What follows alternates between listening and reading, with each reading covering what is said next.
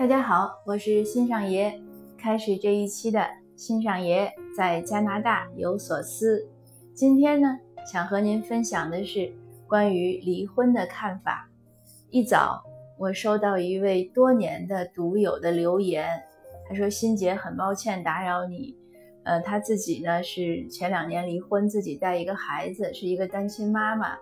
可是这个月呢，他弟弟又要离婚。”弟弟呢说：“先不要告诉他们的妈妈，因为他们的妈妈呢身体很不好。”呃，我这位听这位读友呢，就是说他觉得日子好难过，自己本身婚姻也不幸，带着孩子生活也比较艰难，可能那弟弟又有这样的事情，他也担心自己的母亲身体怎么样，他就给我留言。那我呢是这样回复他的：我说，首先呢，你弟弟和你妈妈是另外一个事情。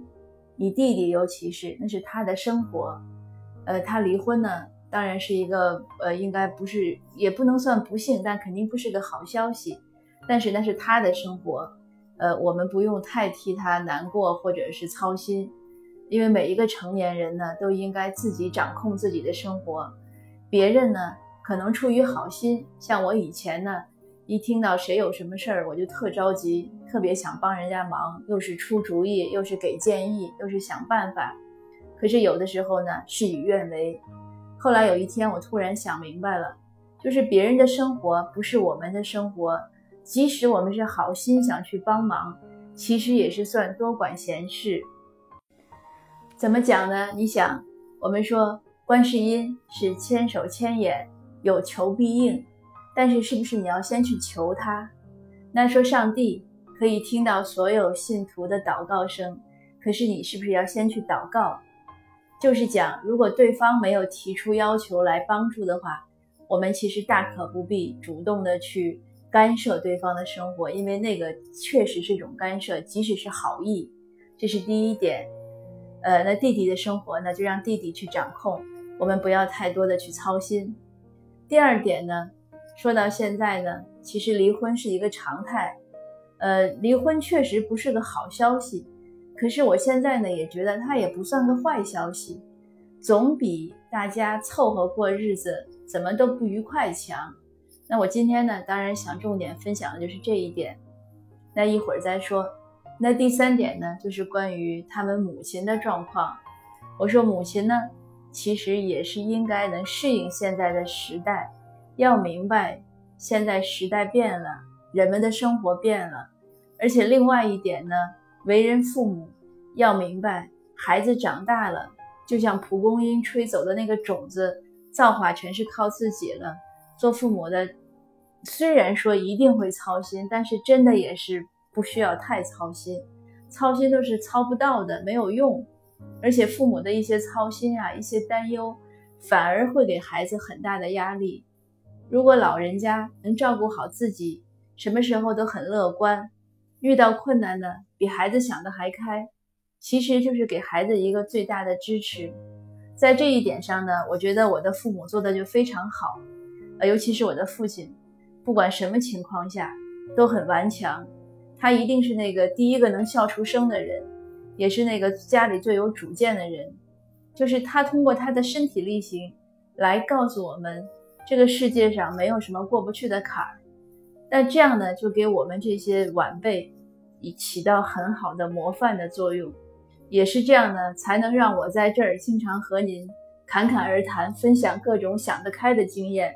那这些想得开的经验呢，不是都是纸上谈兵，很多呢是来自于生活，而它能来自于生活，就是因为我或者我的亲友敢于尝试。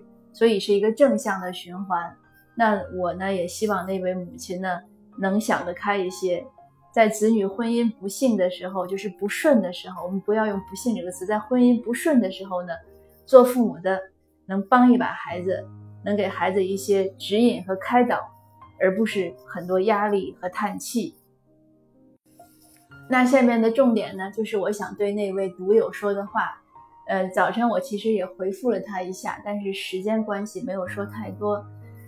离婚呢不是个好事儿，但也不是个坏事儿。我就给他做了一个比方，我说，比如说夏天来了，我们去瓜摊上买瓜，那买瓜前呢，我们怀着非常美好的愿望，希望挑到一个又甜又沙、汁水又多，总之是各方面都很棒的一个西瓜。我们又拍又敲，呃，选来捡去，可能从早捡到晚，捡了一颗。可是拿回家你一切开，哎呦，白瓤瓜，怎么办呢？那两个方法方法嘛，一般呢，我们就会，呃，当然扔了，直接扔了也是一个方法。但一般呢，我们可能会哎，做点弄点糖呀、蜜呀，或者给它榨汁儿呀，看能不能修正一下。可能还不行，怎么样都很酸。那另外呢，我们就希望把它放在那儿，希望它自己能变甜。但是很不幸的是呢，放了三天，刮楼了，刮臭了，然后把冰箱里的食物都污染了，它也没变甜。这个时候要怎么办？那只有扔了。婚姻有的时候也是这样。我相信绝大绝大多数人在结婚前，不管恋爱有多久，是一天还是十年，是闪婚还是深深谋远虑，绝大多数人结婚前都是怀着美好的愿望，希望能跟那个人厮守终生。可是呢，有的时候往往是事与愿违，走着走着就走散了。走着走着就走不到一起了。我们讲呢，婚姻呢是经营，那你发现有问题的时候呢，要去修正。可是万一他真的修正不了，要怎么办呢？那也就是离婚了。那总是好过让他收在家里，对吧？就是说这个感情变质了，影响到你生活的方方面面都不好，那其实也不好。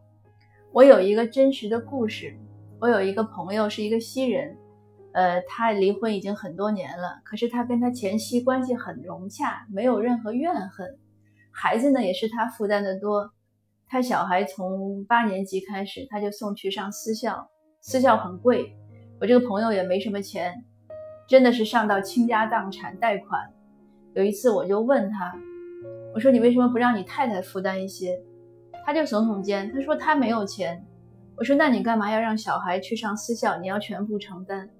他就很吃惊的看了我一眼，他说：“这是我的 daughter，是我的女儿，是我的选择。”那再跟他聊呢，我觉得他的这个这个整个的思路中，就是一个非常简单的，就是我的人生，我的选择，我要掌控。其实他跟太太离婚是太太有外遇。那我想，一般的男生如果在国内，就中国的男士，如果我们遇到这样太太有外遇，可能要气死了，对吧？可是他没有。他就跟我讲，我说那为什么？就是他很释然，他说没什么，他说就是大家成长的节奏不一样了。他并没有怪他太太，他只是觉得大家就是他可能长得快一点，他太太长得慢一点。他们当初呢都是在餐厅，他当侍者，太太在酒吧当服务员。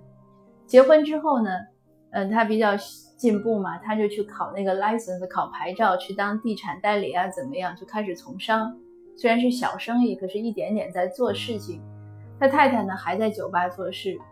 他讲孩子四岁的时候，有一天他听他太太接了一个电话，然后就很含糊其辞的说：“说你不要打给我，现在现在我丈夫在家。”他一听就觉得明白了，他就可能也没有问他太太细节，当然他也没讲。他说他们就离婚了，但是他没有怪怨，他只是觉得这不是他要的生活，而且他也觉得。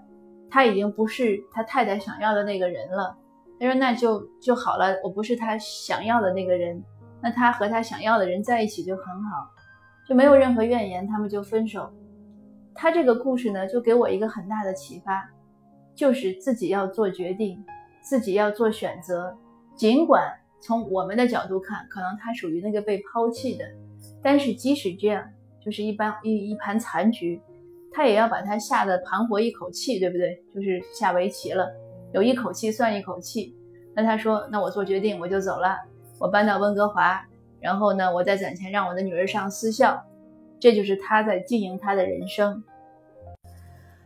所以呢，我也劝我那位读友，我说呢，你带小孩一个人不容易，但是你呢，也可以在现有的情况下，把孩子带好，把生活过好。或者呢，我们可以不断的精进，不断的进修呀、学习呀，做好自己，然后在事业上有所成就，收入上有所增加。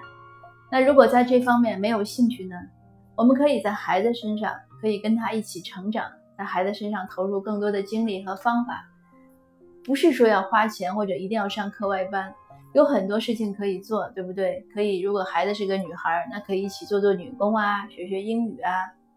呃，那如果孩子是个男孩，那也许也许可能可以带他去爬爬山呀，跑跑步呀。总之有很多事情可以做，让有很多事情可以让自己的生活更美好，就是让那个人，就是让那个白茶瓜，对吧？我们不幸买了它，它坏了，然后又扔掉了，扔掉就扔掉了。我们的日子还是要接茬往下过，不要因为一个吸管坏了自己的整个夏天的心情，是不是？无论您是男士还是女士。